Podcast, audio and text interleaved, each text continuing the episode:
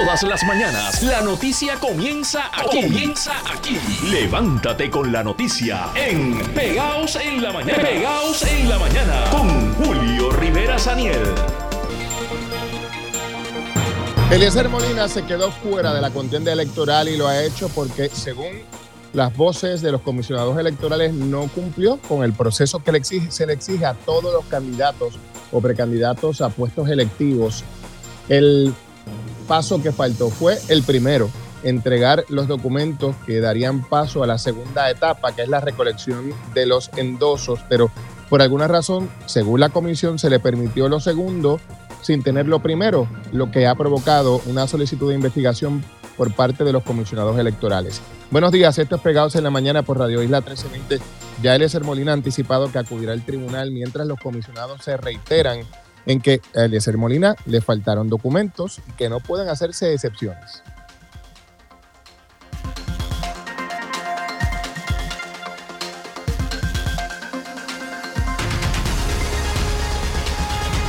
Mira, es que aquí, y, y de, Roberto Iván, indistintamente sea Eliezer Molina o hayan sido los candidatos nuestros que no radicaron los, los documentos en el tiempo requerido, porque así tuvimos, inclusive legisladores municipales que no pudieron completar sus documentos y los alcaldes tuvieron que correr a sustituirlos, porque yo le decía, no voy a someterte un legislador que no tenga todos los documentos inclusive candidatos que querían ir a alguna primaria y no pudieron completar, así que no pudieron seguir el próximo ciclo de recoger los endosos.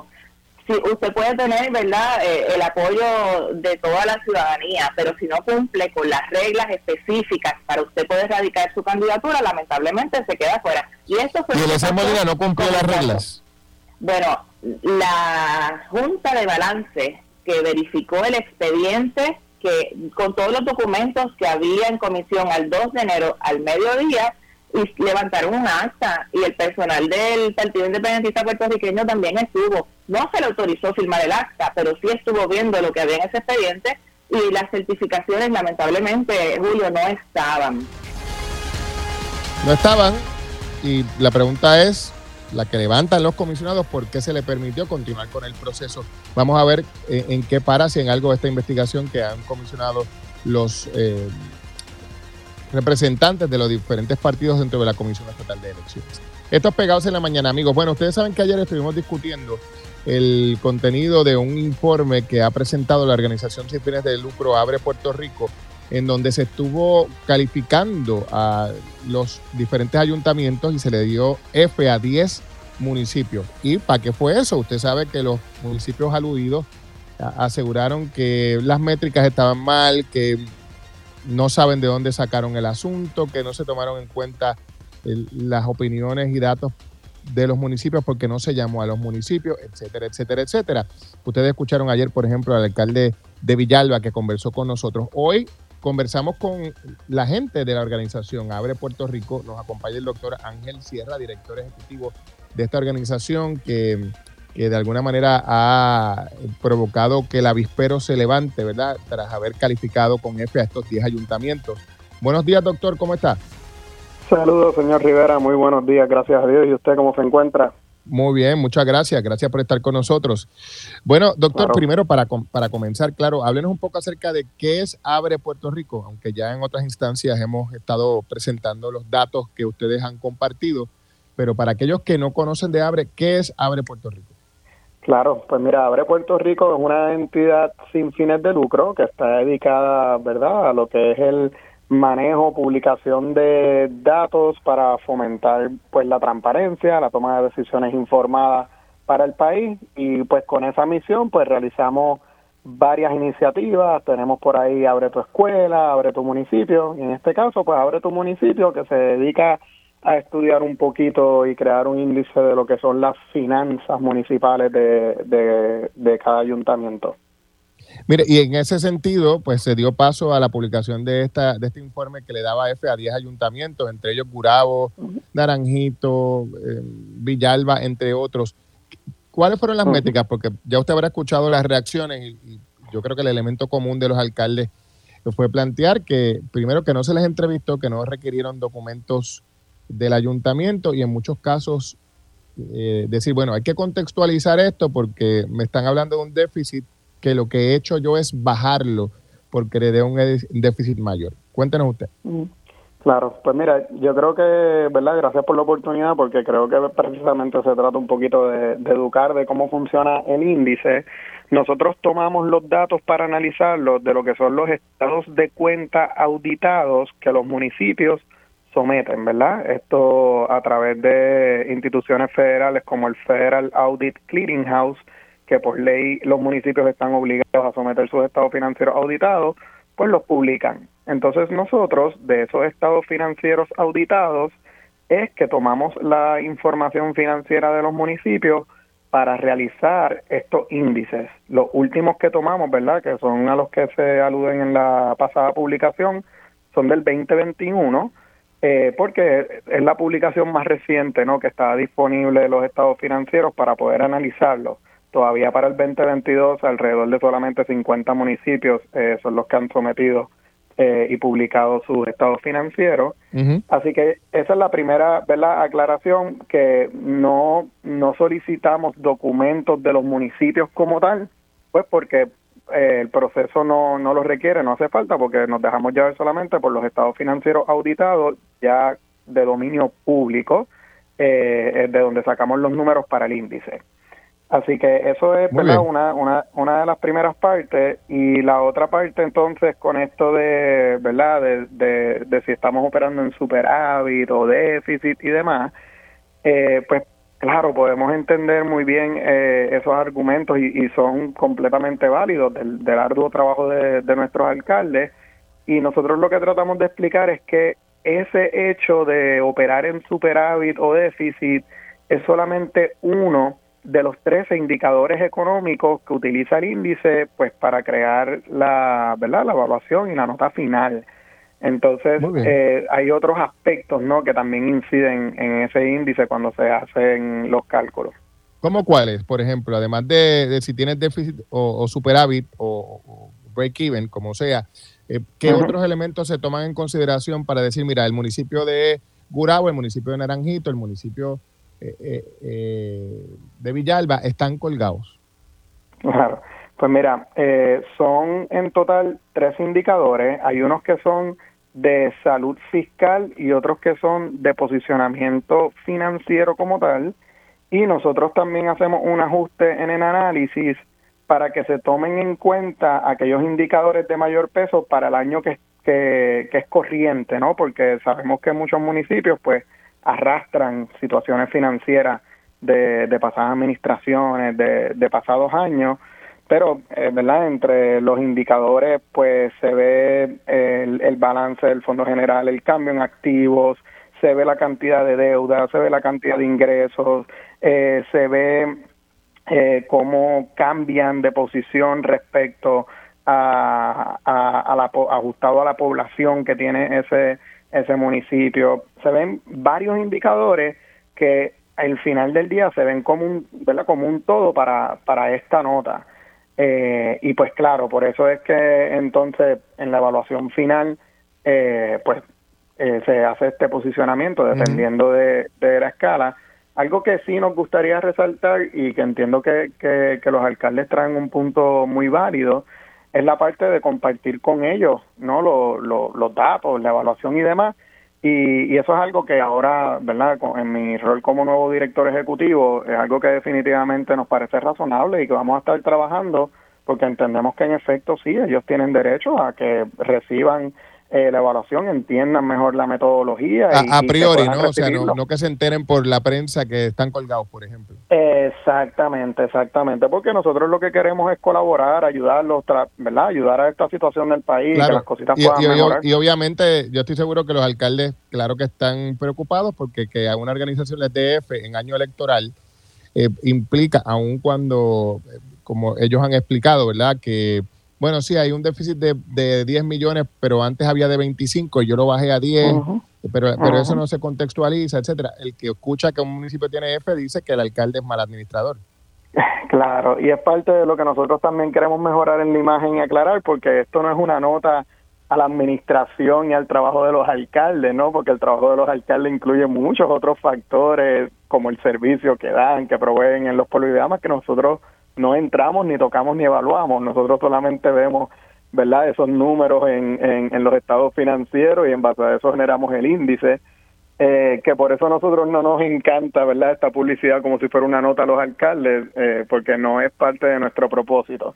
Pero sí en efecto quisiéramos compartir esto a priori con ellos para que ellos tengan la oportunidad de verlo de, de ver también la metodología contestar sus preguntas y que puedan empoderarse no con estos números y si en un futuro tuviéramos que revisar la metodología y mejorarla, es algo a lo cual también estamos abiertos, pero sí aclaro, señor Rivera, que, que nosotros eh, lanzamos esto el año pasado, eh, el año pasado fue que lanzamos esto, hicimos, ¿verdad?, toda nuestra nota de prensa y demás, Claro, o sea que esta, nota que se levanta ayer eh, llegó un año tarde, es lo que usted dice. Sí, no, esta nota que ocurre ayer, pues sí, también el año pasado se levantó, pero no sabemos, nosotros no esperábamos una primera plana y demás en el día de ayer eh, con los datos que nosotros habíamos publicado el año pasado, que también son datos del 2021, que yo no dudaría que cuando veamos 2022, 2023 debe haber una mejoría, porque claro, también los alcaldes reaccionan en base a los números que ellos conocen del presente.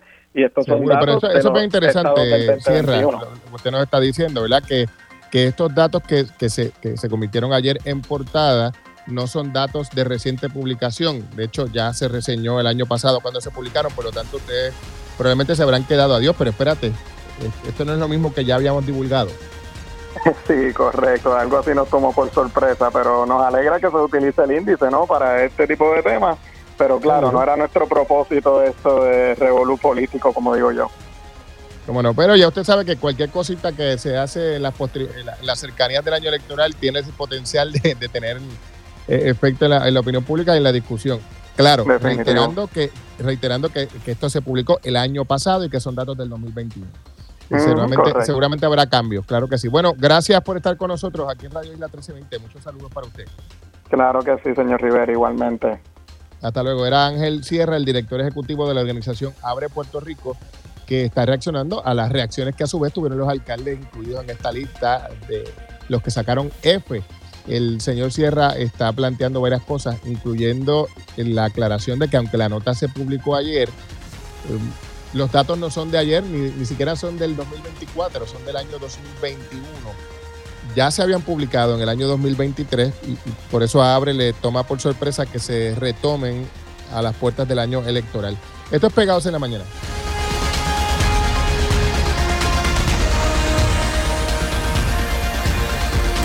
Somos tu conexión con la noticia. Utiliza el hashtag Pegaos1320 y sigue la noticia con Radio Isla.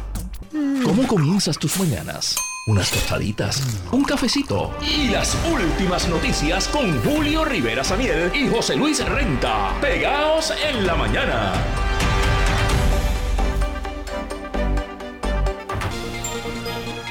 Eliezer Molina no ha tenido suerte en este proceso electoral, queda fuera de la contienda y lo ha hecho por alegadamente no seguir los procesos exigidos a todos los candidatos y candidatas. Molina, aunque no ha estado disponible para conversar eh, con nosotros aquí en Radio Isla 1320, si ha hecho expresiones, si ha acudido a sus redes sociales y ha anticipado que estaría iniciando un proceso legal para apelar la determinación por entender que ha habido irregularidades en el proceso. Buenos días, esto es Pegados en la Mañana por Radio Isla 1320. Gracias por acompañarnos. Ya estaremos eh, tocando el tema del Eser Molina más, más adelante, pero a esta hora vamos a conectar con el portavoz de una organización que ayer realizó una manifestación muy interesante, ¿verdad? Este hombre llegó vestido de Pinocho y se encadenó frente a oficinas de Asume en Atorrey, entre otras cosas, pidiéndole a Asume y al gobierno que revisen las tablas de pensión alimenticia. Le damos la bienvenida precisamente a el portavoz de esta organización, don Ángel Pérez. Buenos días. Buenos días, Julio, ¿cómo está? Buenos días a los Radio Escucha, buenos días. Muy bien, gracias por estar con nosotros, don Ángel. Bueno, eh, portavoz del movimiento Creando Conciencia. Cuéntanos un poco qué es lo que les lleva a ustedes a esta manifestación de ayer, eh, donde fueron vestidos como ya hemos descrito y, encadenándose allí en las instalaciones de Asume. Mira, yo llevo un movimiento, ¿verdad? Ya de varios años que yo empecé luchando por mi niña, ¿verdad? Lo cual yo no veía por 12 años y decidí ayudar ¿verdad? a muchos padres y madres que, que siendo atropellados por el Departamento de la Familia y asume. Y por ahí empieza mi, mi, mi movimiento como tal. Muy bien, entonces, ayer llegaron allí hasta Asume. ¿Cómo? Entonces, ayer usted llegó y junto a otros padres hasta Asume. ¿Qué es lo que estaban pidiendo ustedes? Es correcto, ya yo le he hecho varias preguntas a Asume. Este, no, lo que nos motiva es que ellos nos siguen mintiendo de sobre las guías, porque hacen ya 10 años que esa, esas tablas de guía de pensión alimentaria no se revisan. Entonces, cada vez que yo voy a pedirle, ¿verdad?, la de las revisiones, ellos quedan que lo están trabajando, pero son 10 años que están trabajando y cada cuatro años se supone que esas tablas sean revisadas, lo cual no lo estaban haciendo. Entonces, pues yo me motivo a seguir trabajando por esto, porque veo padres y madres que están siendo atropellados por, el, por, las mismas tablas. Claro, ¿y, y por qué es importante esa revisión, eh, don Ángel? Cuéntenos un poco sobre, eh, porque claro, el, que, no pasa o recibe pensión, pues dice, bueno, a mí no entiendo o, no me interesa, pero ¿por qué es importante que las tablas de pensiones se revisen como dice la ley o los reglamentos, que es cada cuatro años? Mira, lo que pasa es que ahora mismo con el costo de vida, ¿quién, quién puede vivir con 615 dólares aquí en Puerto Rico? Nadie. ¿Eso es lo que le sobra a usted? ¿Ah? ¿Eso es lo que le sobra a un padre alimentante como usted? Eso es así, un padre tiene que vivir con 615 pesos.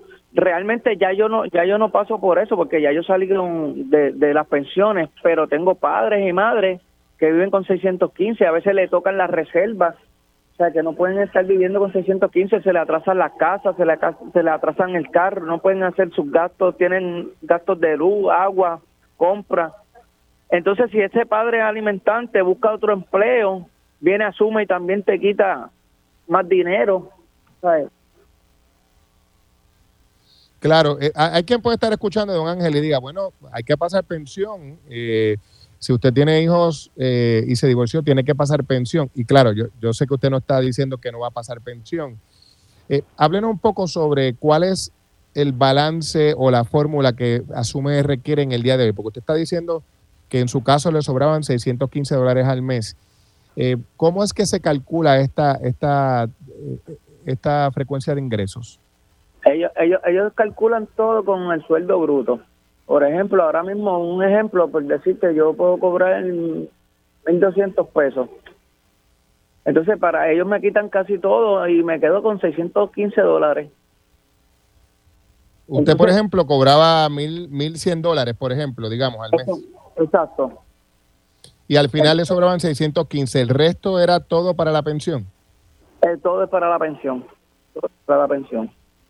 Entonces, si, yo tengo, si yo tengo mi propiedad, vamos a poner que pague 500 pesos o 600 pesos, que es muy poco, ¿verdad? Que una que tú consigas una vivienda a, ese costo, tú no, no, lo vas a poder pagar, no puedes tener otra familia, no puedes sacar a tu niño a comprarse un mantecado, no lo puedes llevar a un cine, no lo puedes llevar a nada sobre todo en el caso de, de, haber iniciado una familia nueva. Es correcto. ¿A usted le pasó eso? ¿Enfrentó esos problemas? A mí me pasó, tengo compañeros del grupo que le pasan, tengo madres que le pasan.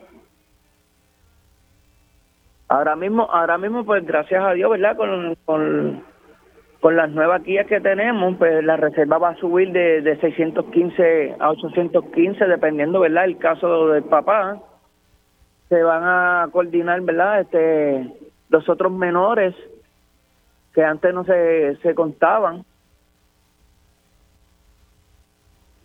Claro, ¿y qué le dice Asume? ¿Qué le, ¿Qué le dice Asume usted sobre este asunto? Porque este tema, como decíamos en la introducción, no es muy sexy, ¿verdad? La gente no le gusta mucho hablar de las pensiones y de, y de las condiciones en las que viven los padres o madres alimentantes, pero eh, me parece importante discutirlo porque, claro, usted lo que está diciendo es o sea, lo que usted está diciendo no es que no se pague pensión. Usted ha, dejado como ejemplo el suyo, que de un ingreso de 1.100 dólares, lo que le sobran son 600 dólares al mes. Entonces, lo, que usted está tratando de plantear es que probablemente habría que revisar las tablas para que eh, le sobre más y que con ello usted pueda cubrir sus propios gastos. Es correcto. Ahora mismo ellos ellos ellos están ellos están conscientes de que esa guía había que revisarla. Por eso es que yo estoy detrás de ella. y realmente pues sí se con lo nuevo que estamos trayendo pues un papá alimentante pues va a estar un poquito mejor eh, eh, ¿hay, ¿hay, algún compromiso de revisión y de que las tablas nuevas consideren eh, el elemento del costo de vida para que los padres o madres alimentantes tengan un poquito más en el bolsillo? Sí, sí, porque ya, ya las nuevas guías están hechas. Ahora están esperando al 15 de febrero para llevarlas al Departamento del Estado, porque le están haciendo unos cambios, unas palabras, para entonces ya soltar las nuevas guías. Don Ángel, ¿a quién podría estar diciendo? Pero mira, don Ángel lo que quiere es dejar al hijo o hija en la quilla, que, que, no se, que se les reduzca la pensión y los ingresos, que ese dinero que les va a sobrar no les va a alcanzar. ¿Qué dice usted sobre eso? Bueno, yo gracias a Dios cumplí hasta los 21 años de pensión y no me arrepiento de verdad de mantener a mi hija y la sigo ayudando y la sigo manteniendo. Aquí no es que no quiero pagar pensión, es que es algo justo para ambos sea, pasar su pensión, pero que también usted pueda pagar su renta, por ejemplo. Ahora mismo yo no tengo un techo para que esa menor pues, no esté en mi casa. Porque el dinero no me sobra. Entonces me van a decir que soy un mal padre.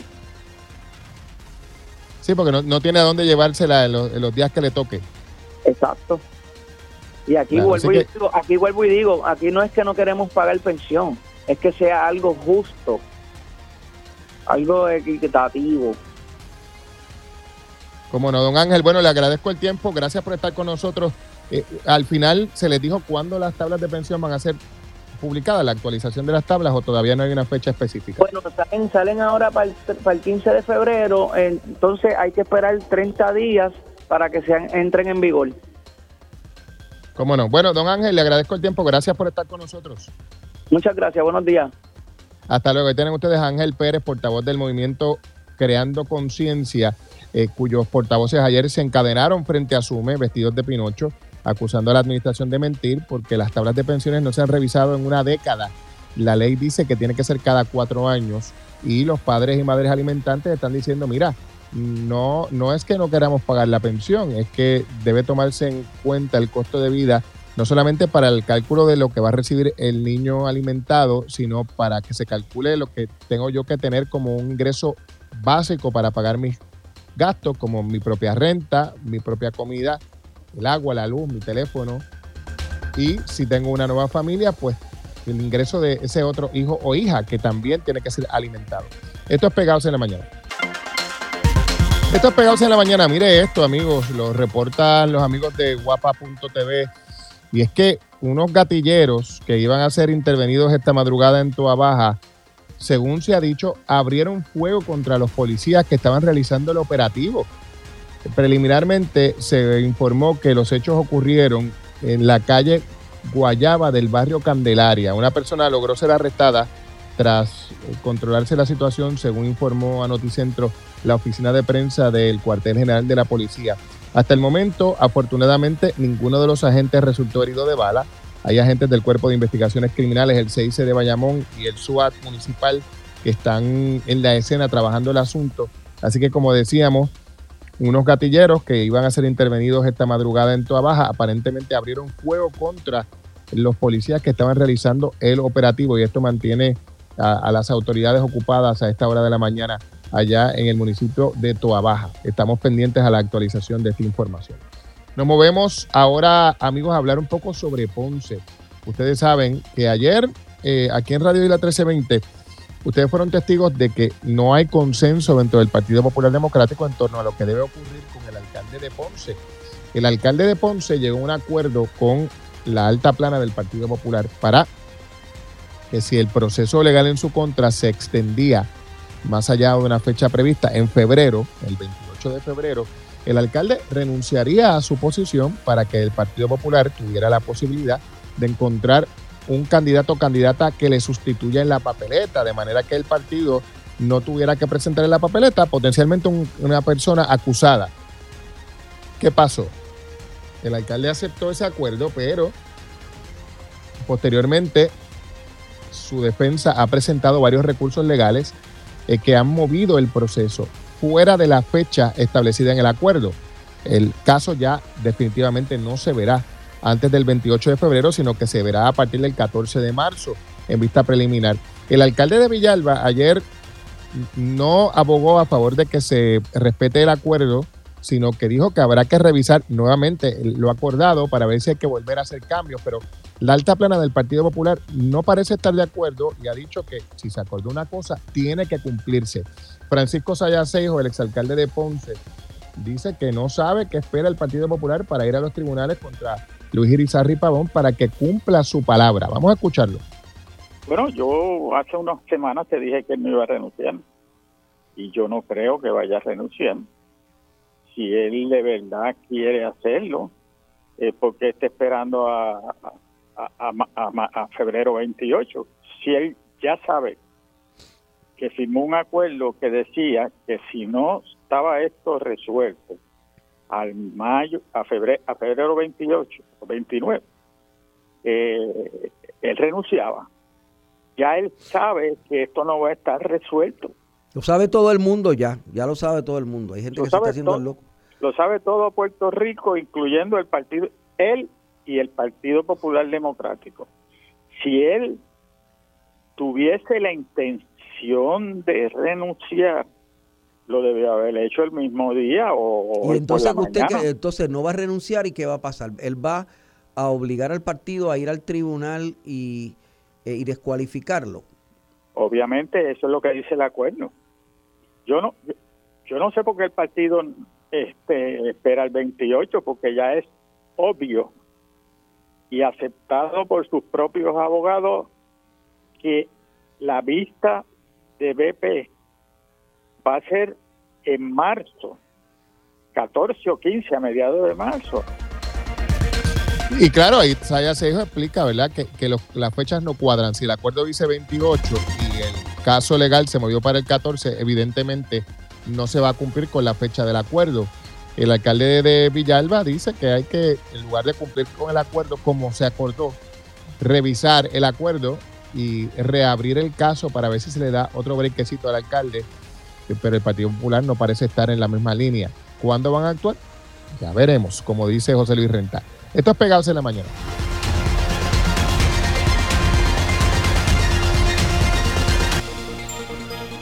Que cambien la lista de los padres alimentantes, el cálculo de las listas de los padres alimentantes. Ese es el reclamo de un grupo de padres y madres que han realizado ayer una manifestación encadenado frente a Suma y vestidos de Pinocho exigiéndole a la administración que de una vez y por todas haga pública la actualización de la fórmula, una actualización que se supone se realice cada cuatro años y se adapte a los costos de vida del país, pero que no se hace hace diez, según los integrantes de esta organización. Es importante hacerlo para eh, permitir que se dé el escenario justo para los hijos e hijas alimentados y para el padre o madre alimentante, así como para los integrantes de la nueva familia.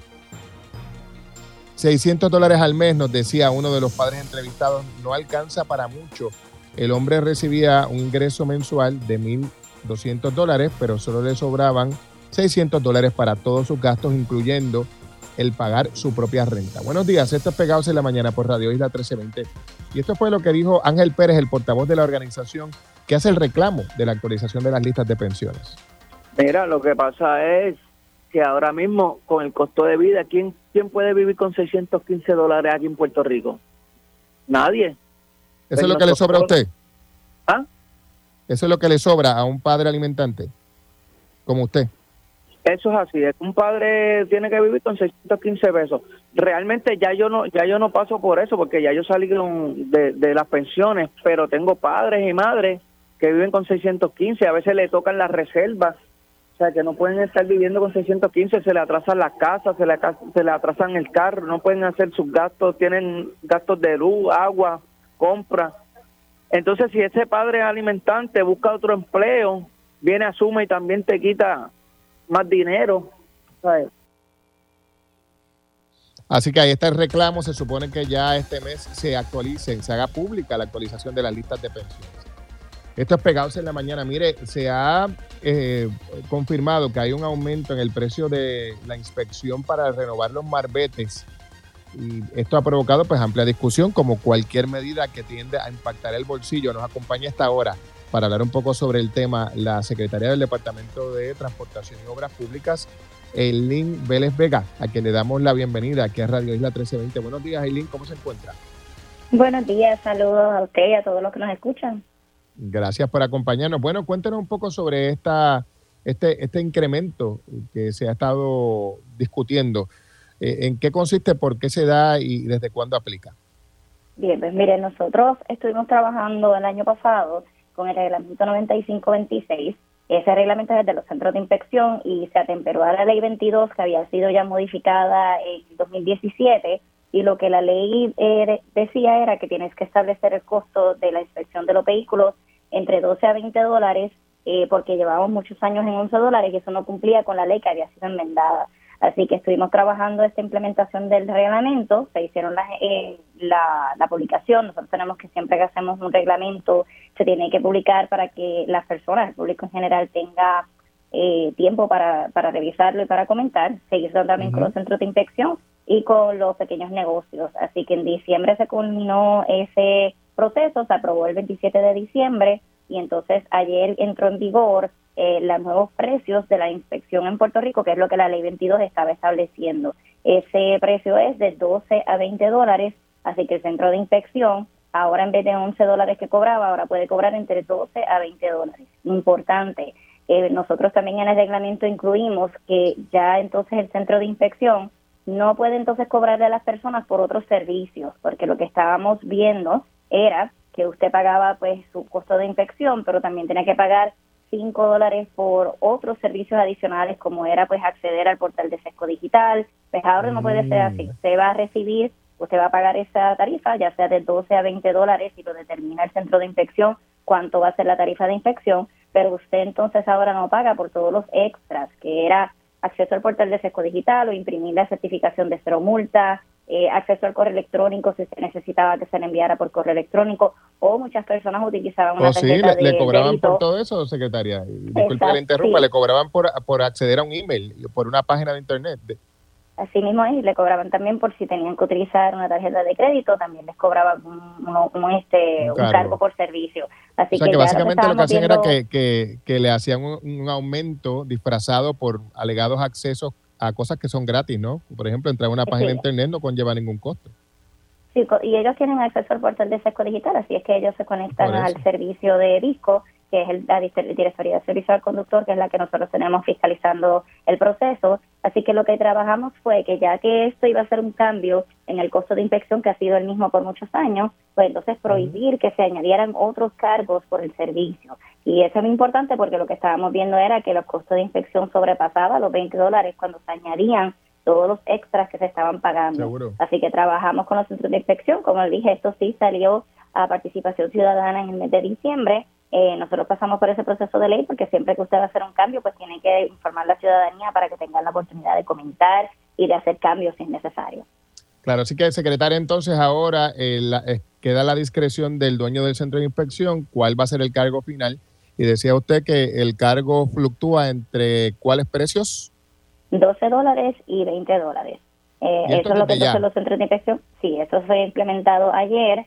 Ellos tuvieron, este, ellos estuvieron parte del proceso, tuvieron una asamblea el domingo donde entonces se implementó el cambio en los centros de inspección. Usted entonces como consumidor eh, puede verificar, ¿no? En su centro de inspección hay alrededor de 400 centros de inspección en Puerto Rico, donde entonces usted va a hacer la, la inspección porque usted puede escoger, ¿no? Dónde usted quiere eh, invertir su dinero y, y, y habiendo diferentes precios, diferentes tarifas, pues usted coge el que más le convenga, supongo. Así mismo es lo que queremos. No, no pueden cobrarle menos, no pueden cobrarle más de los 20. Exactamente, exactamente. Y si pasara eso, porque ayer nos preguntaron, ¿no? Si alguien recibe o le, le cobran por cosas adicionales, por, por servicios adicionales, entonces nosotros nos pueden informar a la Directoría de Servicio al Conductor, porque nosotros sí trabajamos mano a mano con los centros de inspección y se hacen investigaciones de ser necesario. Muy bien, así que eso ya, ya comenzó y ya está en proceso. ¿Cómo ha sido la, transición? ¿Ustedes han recibido quejas eh, o, la cosa está corriendo de manera eh, tranquila con el, con el aumento en los precios? Ayer fue que fue el primer día, eh, recibimos mucha información y recibimos mucho insumo de los centros de inspección, al igual que las redes sociales, pero lo que queremos es asegurarnos que las personas entiendan que sí hubo una modificación del precio base de los 11 dólares que siempre existía, pero sí nosotros nos aseguramos también de proteger al consumidor de los extras, porque ya estábamos viendo que la tendencia era cobrar mucho más de esos 20 dólares. Así que yo entiendo que hay un poco de, de, incomodidad como al principio cuando ven el cambio, pero sí se, nos aseguramos entonces también de que este proceso también protegía al consumidor y que no entonces se excediera de esos 20 dólares, porque esa era la preocupación que estábamos viendo en muchos de los comentarios en las redes sociales, es o ahora pues encima de los 20 me van a cobrar todos estos extras y eso se incluyó en el reglamento para evitar eso mismo porque sabíamos que ya ya antes de diciembre ya los costos de infección por todos los extras que se estaban cargando pues estaban excediendo 20 dólares. Claro, secretaria, además de este cambio en el precio de la inspección y renovación de Marbete, ¿hay algún otro asunto que entre en vigor este año y que usted cree que debe hacer de, de la atención de los, de los conductores que nos escuchan a esta hora? Bueno, nosotros continuamos trabajando la implementación del Marbete Digital, así que hemos tenido ya más de 848 mil personas que han hecho su renovación. Si usted todavía tiene dudas y le toca el proceso en las próximas semanas o los próximos meses, siempre tienen la, disponibilidad de escribirnos en la internet o de llamar al centro de llamadas nuestro que sigue activo eh, para entonces poder ayudarles. Pero hemos visto que el proceso pues ha continuado, tenemos mucho trabajo que estamos haciendo eh, de orientación todavía a través de los centros de inspección, de la banca, de nuestros propios portales de información. Así que eh, el proceso del marbete digital continúa y así vamos a ver la transición mayormente hasta este verano. Luego, poco a poco, si hay alguna otra persona que todavía tenga la pegatina, pues van a ir entrando al proceso de marbete digital. Y eh, se hicieron también usted... una... sí. le, disculpe que le interrumpa, le iba a preguntar si usted ha tenido algún problemas, sobre todo con poblaciones que eh, no son, no se manejan de manera eh, ágil con el tema del Internet, ¿verdad? Porque usted sabe que hay poblaciones que dicen, bueno, yo no entiendo eso, yo de verdad lo que quiero es que se me pegue el sticker como toda la vida y yo no sé brigar con el portal. eso, podría ocurrir, ¿verdad? Eh, sobre todo para las personas de edad avanzada. Sí, podría ocurrir. Nosotros lo que estamos orientándole es que si usted tiene esas dudas en el banco o en el centro de inspección donde usted decida ir a buscar su marbete digital, pues ahí le pueden ayudar en el proceso y le ayudan entonces a hacer el, el, el, el registro y añadir su, su marbete digital. Siempre también puede ir a un sesco, que nosotros tenemos pues ahí personas que les puedan ayudar, eh, pero sí hemos visto como en, integrando ¿no? a la industria también hemos podido eh, hacer el proceso más llevadero. Eh, siempre que alguien tenga dudas de nuevo puede llamarnos o si no, eh, cuando va al centro de inspección y ahí se renuevan el 80% de los marbetes actualmente en Puerto Rico, ahí le pueden entonces ayudar en ese proceso también. Muy bien, secretaria, no podemos concluir sin preguntarle sobre otro asunto, que es el tema de esta controversia que ha surgido porque el Partido Popular ha eh, presentado una querella porque ah, le acusa a su agencia de utilizar la frase eh, haciendo que las cosas pasen en su página web, habiendo ya una prohibición a esos efectos. Y, pues obviamente hay que preguntarle a usted, ¿verdad? ¿Cuál es su reacción ante este planteamiento que hace el liderato del Partido Popular? Pues mire, nosotros nos aseguramos que todas nuestras eh, nuestras páginas de eh, redes sociales o las páginas de internet ya se haya eliminado todo según la veda electoral. Nosotros tenemos un equipo de comunicaciones que está pasando por la regulación y si todo se borró. Si quedaba una frase en algún lugar oculto, pues y ahí fue que nos hicieron el señalamiento, eso se borró inmediatamente eh, y se desestimó esa, esa demanda. Así que nosotros vamos a cumplir con los requisitos que sean necesarios y hicimos todo esas, el filtro de todo lo que tenemos en nuestras redes sociales o en la internet para entonces borrar las frases. Así que nosotros vamos a cumplir con la ley como sea necesario. Cuando usted dice que se desestimó la demanda, o sea, está hablando del tribunal. Dice que el tribunal desestimó la demanda en el caso de su portal. Sí, tenemos nosotros una decisión, por lo menos eso fue lo que vi recientemente, que se había desestimado. Nosotros sí borramos todo lo que todavía quedaba, que era dentro de unas páginas, de dentro de páginas. Sí, fue que era una página, de hecho, de Marbete Digital, donde teníamos dentro de la página de Editop la página de Smart Transportation y ahí dentro era que estaba. Así que era una página que daba referencia a la de Editop.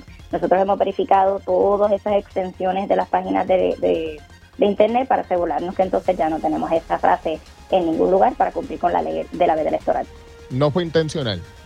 No, no, para nada. Nosotros hicimos un filtro en diciembre de todo lo que era necesario cambiar eh, hicimos hacer nuestro debido proceso con el equipo que tenemos que está trabajando. Nosotros cuando vamos a hacer algún eh, algún anuncio o alguna eh, publicación, siempre también verificamos que cumpla con la ley electoral inclusive sometemos nuestras documentaciones para recibir aprobación antes de, someter, de publicar todo lo que nosotros publicamos.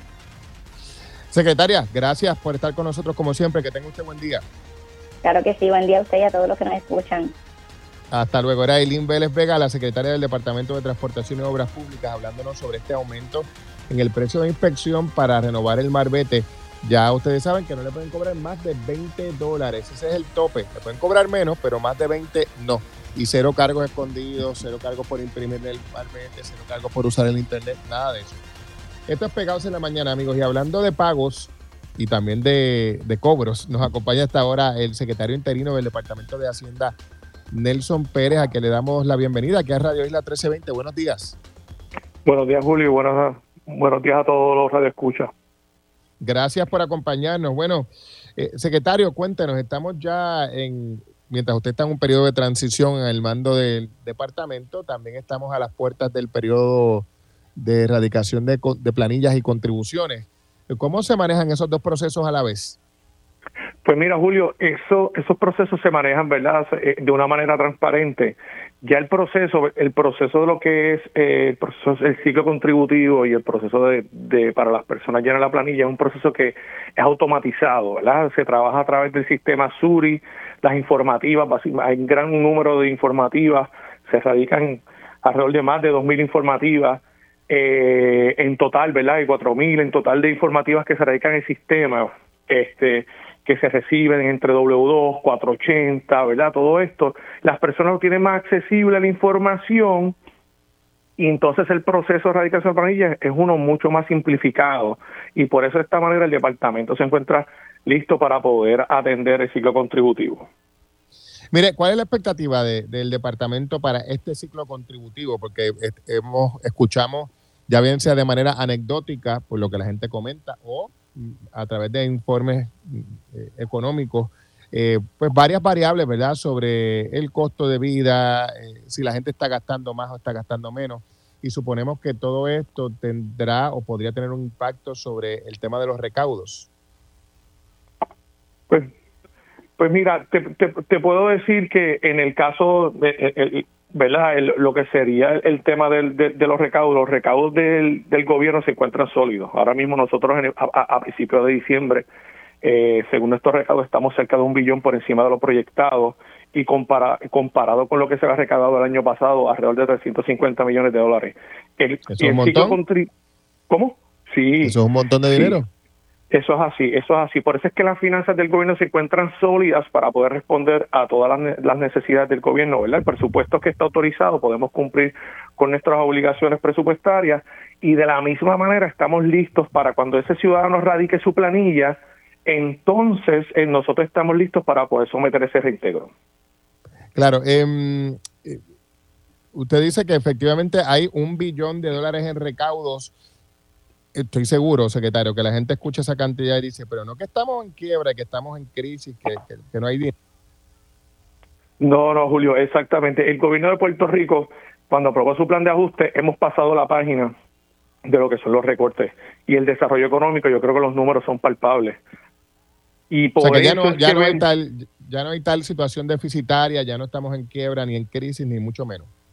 No, en estos, en estos momentos los, los números que nosotros, el Departamento de Hacienda, mensualmente estamos publicando, se pueden ver nuestros reportes en nuestra página de Internet, los recaudos están superando las proyecciones y eso esos son buenos indicios, buenos indicios con relación a la economía, Vemos como nuestra base contributiva se ha diversificado. Esto es gracias a las mejorías en fiscalización y en recaudo del IBU, la transición de la ley de la fuera en la ley 154 a la ley 52, de la misma manera erradicación con relación a la planilla de corporaciones, crecimiento en el sector del turismo y otras empresas. Y, y eso es lo que hemos podido lograr impactar, aprovechar ese crecimiento, ese crecimiento económico con buenas medidas de fiscalización y poder eh, colectar esos recaudos.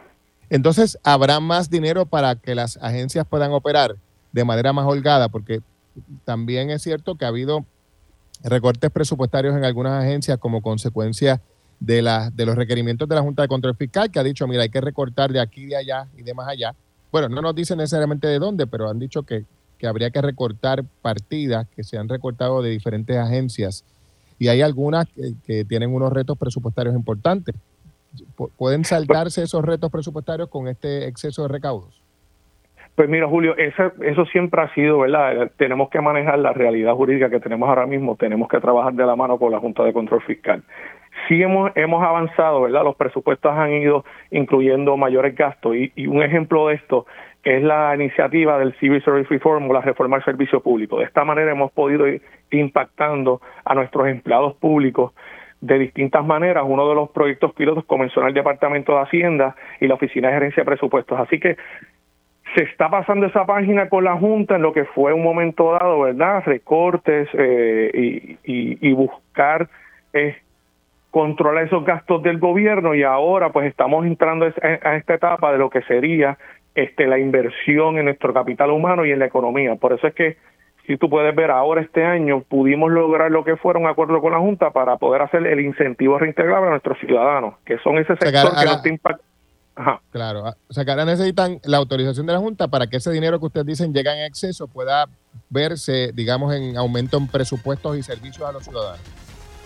Eso es correcto. Y todo esto está cumpliendo con el plan fiscal y lo que sería el plan de ajuste eh, eh, acordado por el gobierno en, en el Tribunal Federal.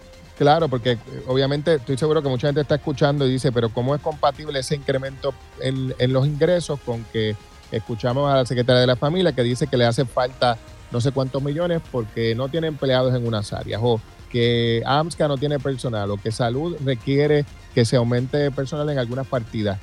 O sea, el dinero está, pero falta que nos den permiso, básicamente, ¿no? Para eso es correcto. Nosotros, eso, yo- Julio, yo creo que lo has explicado muy bien. El- nosotros siempre cuando trabajamos con en el proceso presupuestario sometemos nuestras proyecciones ante la Junta. La Junta, pues entonces eh, tenemos esas conversaciones y al fin y al cabo se establece cuál va a ser vamos a poner, vamos a poner de manera cuál es el tope de ingresos que la Junta nos va a permitir para poder establecer nuestro presupuesto. Hemos avanzado, se están haciendo inversiones en nuestro capital humano, pero tenemos que seguir logrando que, que se nos reconozca verdad esos ingresos de la misma manera verdad que queremos trabajar otras iniciativas para el pueblo de Puerto Rico a través de, del presupuesto autorizado. Don Nelson, por último, la gente eh, siempre quiere saber si es que le tocan los reintegros, si llenan sus planillas prontito, cuándo podrían ver los reintegros en su bolsillo. Pues mira, tan pronto las personas radiquen sus planillas, nosotros esperamos para ya estar sacando reintegros para el mes de febrero. ¿Eso ya? Eso, eso es ya, así mismo, estamos en el mes de febrero, ya a mediados de febrero las personas van a estar eh, teniendo accesible su planilla, ya, ya, ya han pasado los términos con relación a la erradicación de, la, de, ciertas informativas en el sistema, así que estamos prestos y listos para poder atender el ciclo contributivo y tan pronto las personas radiquen su planilla, el, el dinero debe estar, como repito, el dinero no debe estar en las manos del gobierno, debe estar en las manos de los ciudadanos. Y es importante, las personas radican su planilla, nosotros debemos responder. Y hay algo bien importante, Julio, yo creo que esto es algo que, que se ha mencionado públicamente. Yo creo que ahora van- hay muchas organizaciones que las personas, el, antes era usted tiene que cumplir con su deber de erradicar sus planillas, ahora se está escuchando, como dice, es, tiene una oportunidad de erradicar su planilla para que para poder accesar al crédito por trabajo, para poder ac- accesar al Seguro. crédito por dependiente. Y en este caso tenemos la oportunidad también de poder impactar alrededor de 180 mil familias con el incentivo reintegrable. Así que invitamos a todos los ciudadanos, radique su planilla, nosotros vamos a estar listos para poder enviarle su reintegro y también para que se pueda beneficiar de estos créditos que, que tanto han ayudado al pueblo de Puerto Rico y más de 800 mil familias, 650 mil familias se beneficiaron el año pasado del crédito por trabajo con un desembolso de 1.2 billones de dólares. Como no, secretario, le agradezco el tiempo. Gracias por estar con nosotros aquí en Radio Isla 13. No, gracias a usted por la invitación. Que tenga buen día. Ahí tenían ustedes al secretario interino del Departamento eh, de Hacienda, Nelson Pérez. Esto es Pegados en la Mañana. Somos tu conexión con la noticia. Utiliza el hashtag Pegaos1320 y Hay chavos, hay muchos chavos en el gobierno. Eso ha dicho el secretario del Departamento de Hacienda, quien ha planteado que los ingresos del Estado superan los mil millones para este ciclo contributivo. Entonces, ¿cómo es que habiendo tantos ingresos hay otras tantas carencias en servicios? en agencias que no tienen presupuesto suficiente para cumplir con su responsabilidad. Escucha usted los testimonios de titulares de agencias como el Departamento de la Familia, como el Departamento de Educación, Salud, que esperan por más ingresos para poder o mejorar salarios o mejorar los servicios que se ofrecen. Según el secretario del Departamento de Hacienda, los chavos están, lo que falta es el permiso de la Junta de Control Fiscal para distribuirlos. Buenos días, esto es Pegados en la Mañana por Radio Isla 1320. Gracias a usted por acompañarnos a esta hora de la mañana. Y bueno, a esta hora eh, vamos a conversar sobre el, anuncio de una construcción de un nuevo terminal de ferries de lanchas allá en el municipio de Ceiba. Nos acompaña precisamente Josué Menéndez, el director de la Autoridad para el Transporte Integrado, ATI. Buenos días, Menéndez, ¿cómo está? Muy buenos días, Rivera Saniel. Buenos días, Radio Escucha. Saludos. Saludos, gracias por acompañarnos. Bueno, don Josué, cuéntenos, eh, eh ¿cuándo es que comenzaría, si no es que ya lo ha hecho, la construcción de este nuevo terminal de ferries en Ceiba? Ya la misma comienza ahora en febrero. Ya están básicamente los, los preparativos. Ya mismo van, ya los camiones están, o sea, los próximos 20 meses son de pura construcción para poder erigir y edificar lo que será el nuevo terminal de lancha que por fin llega, ¿no? Eh, a, Ceiba. y llevamos más de dos años y medio trabajando con este, con este proceso y por fin se materializa. Eh, es un compromiso y una seriedad de parte de nuestro señor gobernador Pedro Luisi al pueblo de Puerto Rico, pero especialmente para los residentes de las islas municipios. Mire, eh, para aquellos que se benefician de estos terminales, ¿cuál va a ser la principal diferencia con respecto a las instalaciones que existen ya al día de hoy? Pero la instalación actual es una fue una temporera debido a la situación que hubo, los estragos de los impactos de los huracanes Irma y María.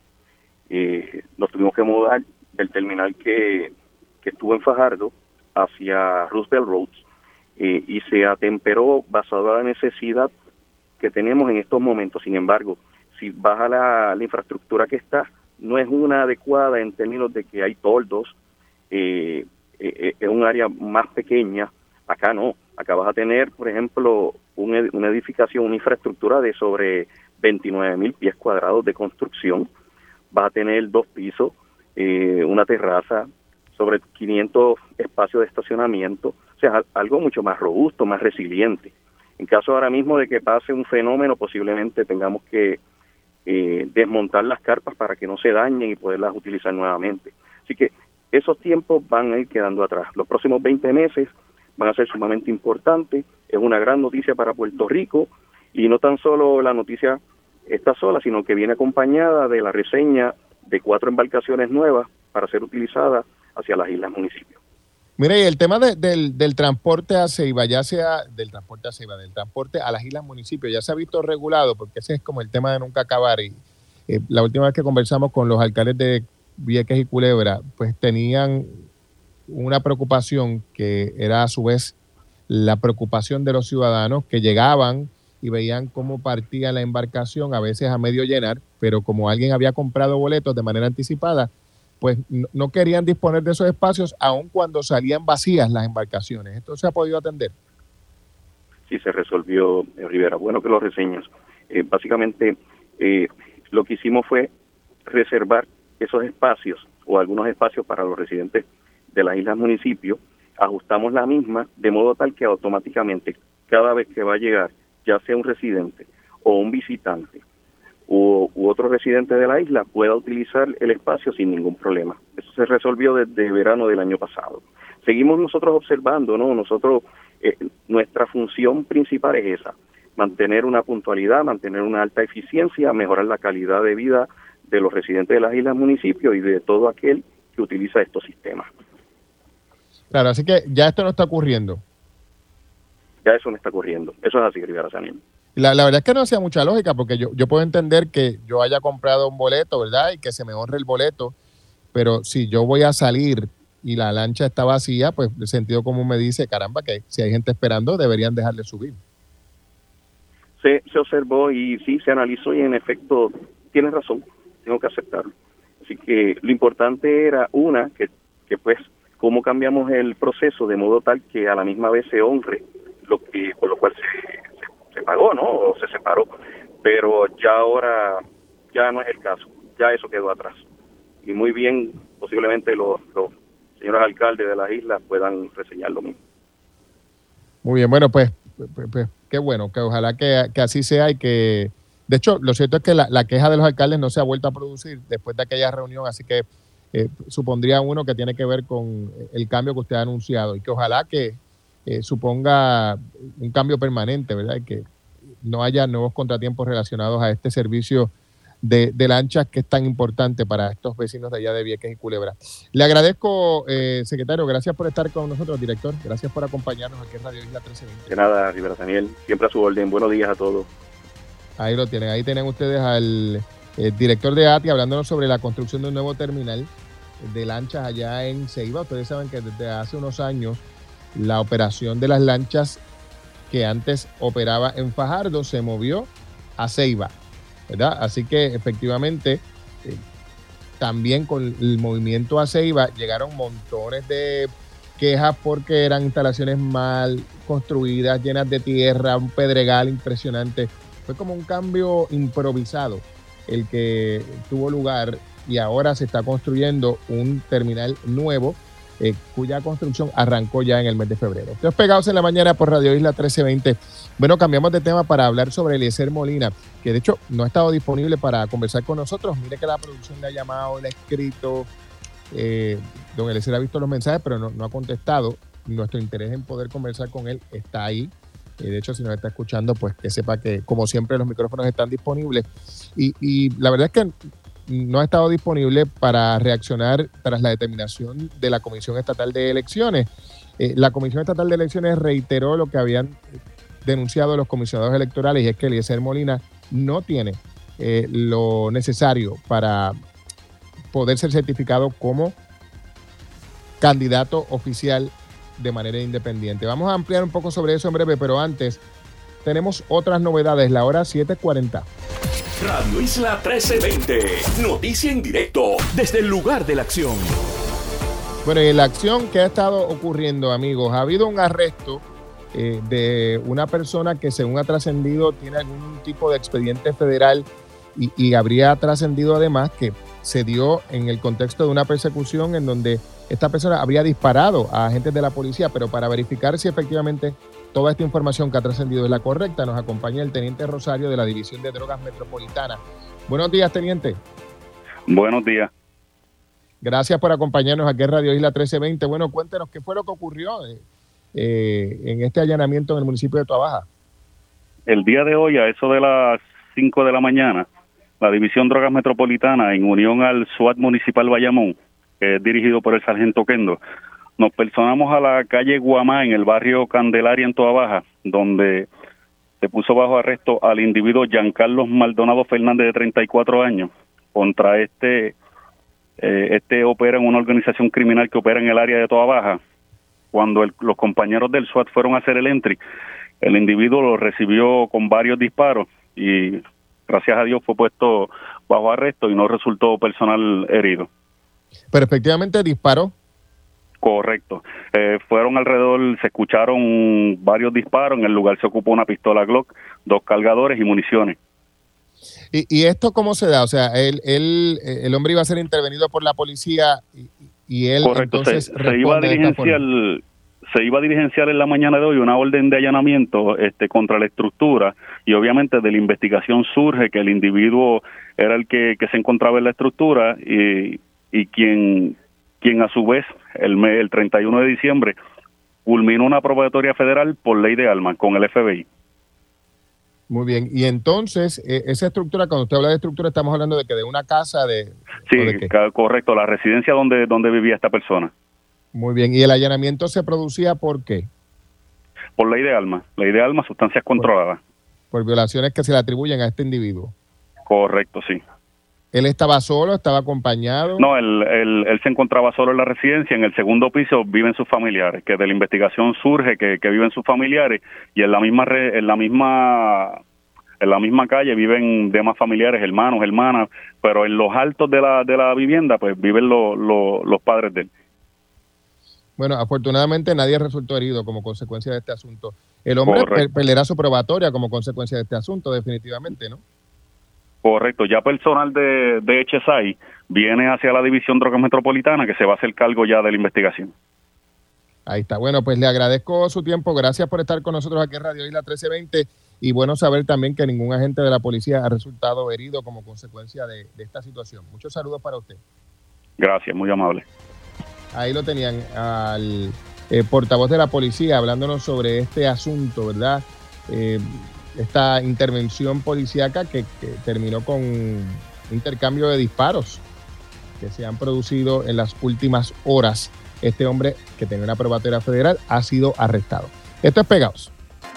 Con nosotros. Bueno, amigos, a esta hora nos movemos a hablar sobre eh, el caso de Eliezer Molina, ¿verdad? Y toda la controversia que esto ha desatado eh, tras el hecho de que este, eh, a pesar de la gran cantidad de endosos recibidos, no ha sido certificado porque, según la Comisión Estatal de Elecciones, no basta con tener los endosos, sino que hay que cumplir con otros, con otros requisitos nos acompaña la presidenta interina de la comisión, Jessica Padilla.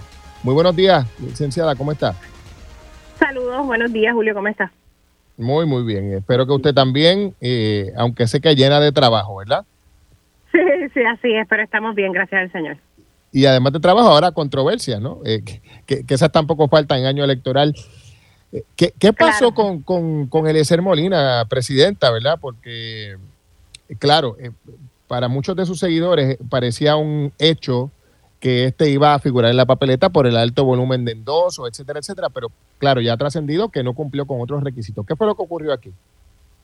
Sí, es que no, el único requisito que establece el código electoral, ¿verdad? Eh, es importante explicar que no es un requisito que tiene la Comisión Estatal de Elecciones.